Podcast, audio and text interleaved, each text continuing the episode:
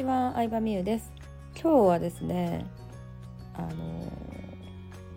ちょっと待って何がそうだ思い出した。今日は劣等感を感じてる人へ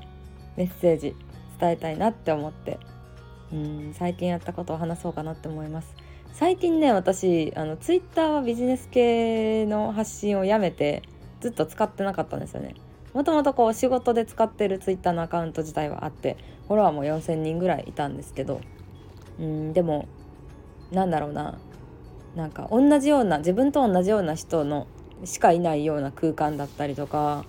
うーんやっぱ目立つ発言がバズるっていう仕組みを知ってしまって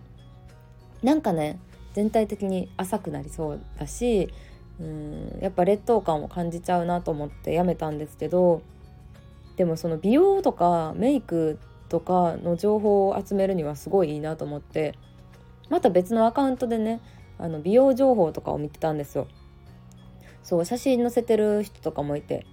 可愛い新作のアイテムだったりとか服とか載せててで私の知らない美容情報とかおすすめのクリニックとか載せてる人もいてすごいいいやんツイッターって思ったんですよ。うん、美容系っていうとさインスタのイメージがずっとあったんですけどでもツイッターって文章で載せてくれてるから検索もしやすいしツイッターで探すのいいなって最初は思ってたんですね。でもだんだんなんか劣等感感じてきちゃって。これだみんながさビジネス始めようと思ってツイッターで情報収集してさ感じる劣等感はそれなんやって分かったよ。やっと本当の意味で分かった。うん。なんとなくは気づいてたけど自分事として分かった。そう。だってさなんかすごくない？意識高すぎやんツイッターの人。寝る前にさ運動してマッサージしてさ何顔のパックとかさ足にもボディクリーム塗ってさで何顔小顔になるあのマッサージと顔のマッサージとかしていやすごいね。絶対できひん私。うん。でダイエットとか美容にかけてるお金とかさもすごいしなんか自分が何にもしてないように思えてきちゃって。その世界をさ知らなかった時は別に昔より私垢抜けたなとか可愛くなったなとか思ってたんですけどそのツイッターでいろんな人をフォローしてるとさもう自分の周りがすごい人ばっかりかのような現象になんねんな。うん、どの環境に自分を置くかっていろんな意味でも大事やなって思ってもちろんその美意識を上げたい時に可愛い人に囲まれるとかいいと思うねんけどその反面さ自分がその中で一番ブサイクやんって思う考えになる人もいるわけやん。そこは本当に適度というかうーんなんだろうな。なんか作られた世界環境やからなんかいろんな世界があるなって知るのは大事だなと思った。ちょっと言いたいこと伝わってるだろうか、うん、まあ要は劣等感を感じすぎなくていいってことやね。これ副業とかビジネスで考えたらさ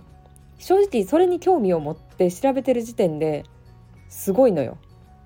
うん、世の中で副業を本当にちゃんとやってる人ってまだまだめちゃくちゃ少ないと思う。10%もいい頻度思う。そのメルカリで物売るとかを外したらで、うん。外したらちゃんとやってる人ってほんまにいいヒント思う。興味持って実際に行動してる人って。で美容だってさみんながみんな美容に興味持ってすごい新作のコスメを買ってるわけではないやん。そういう人を見てるとさそういう人ばっか見てるとは自分全然やって思うけどそこに劣等感感じすぎたらあかんなって思って思いましたね。であとは自分のことをいいと思ってくれてる人を大事にしようって思った。うん、そう。私自身は、まあ、ずっと目が一重やったのがコンプレックスで、まあ、鼻とか輪郭とかも好きじゃないねんけどでも肌綺麗って褒められることがすごい多くて髪の毛綺麗とか。うん。あと何やろ何褒められるかな。まあなんか小柄とか肩幅の狭さとか褒めてもらえることがちっちゃく見えるっていうのを褒めてもらえることが多いんですけど、まあそ、そういうところを活かせるファッションとかを考えた方がいいね。うん、自分のダメなとこに目を向けてなんか目がちっちゃいからとか中顔面が広いからとかなんやろなんか頭の形がとかをコンプレックスに感じちゃってたけど、まあ、根本的に大手術をしないとそこは治せるもんでもないのでそこを気にしすぎるよりはうん。なんかそのこういうところいいねって肌綺麗って言われるところを生かすようなメイクとかファッションをしたりっていう風に目を向けていこうって思いましたよ。うん。まあ、ほんと自分のいいところに目を向けるの大事やね。そうそれビジネスではなめっちゃ分かっててんけどな。なんかその美容っていう違うジャンルに興味持って改めて考え直すきっかけになった。そう。で12月からはさあのサロンメンバーメルマガメンバー限定でちょっとある新しい企画しようと思ってましてそれがまさにうん自分のいいところに目を向けようっていう企画なんですねざっくり言うと。めちゃくちゃ楽しいと思う。興味ある人参加してほしいしネガティブに考える癖がある人思考の癖がある人いつも周りと比べて落ち込んじゃう人とかは参加してほしいな。まあ、一応ビジネえっ、とねそのビジネスレベルは今回問わないかな。結構稼いでる人でもうんなかなか自信持てへん人は参加してほしいしこれから何かやってみたいな。でも自分の強みが分からへんなって思う人にも参加してみてほしい。うん。まあ、具体的にはストレングスファインダーっていうあの性格検査みたいなのを受けてもらうんですけどそれを受けてでそこからじゃあそれぞれの強みをどうやって生かしてビジネスをやっていったらいいのかとかどうやって生かして成長していってるのかみたいないろんな人の事例とか私の友達のいろんなタイプで成功してる人の事例とかを紹介していたり対談動画をアップしたりしようかなと思っててそれとその参加してくれたメンバー同士のワークショップ、うん、あの自分自身でさその強みが生かされた過去の経験あったかとかまあそれについて他の人と話して結局他の人との比較でさ自分の強み出てくるからあの話してうんめちゃくちゃポジティブになる企画だと思いますね。はい、ちょっと説明するの難しいんですけど説明下手ですいません。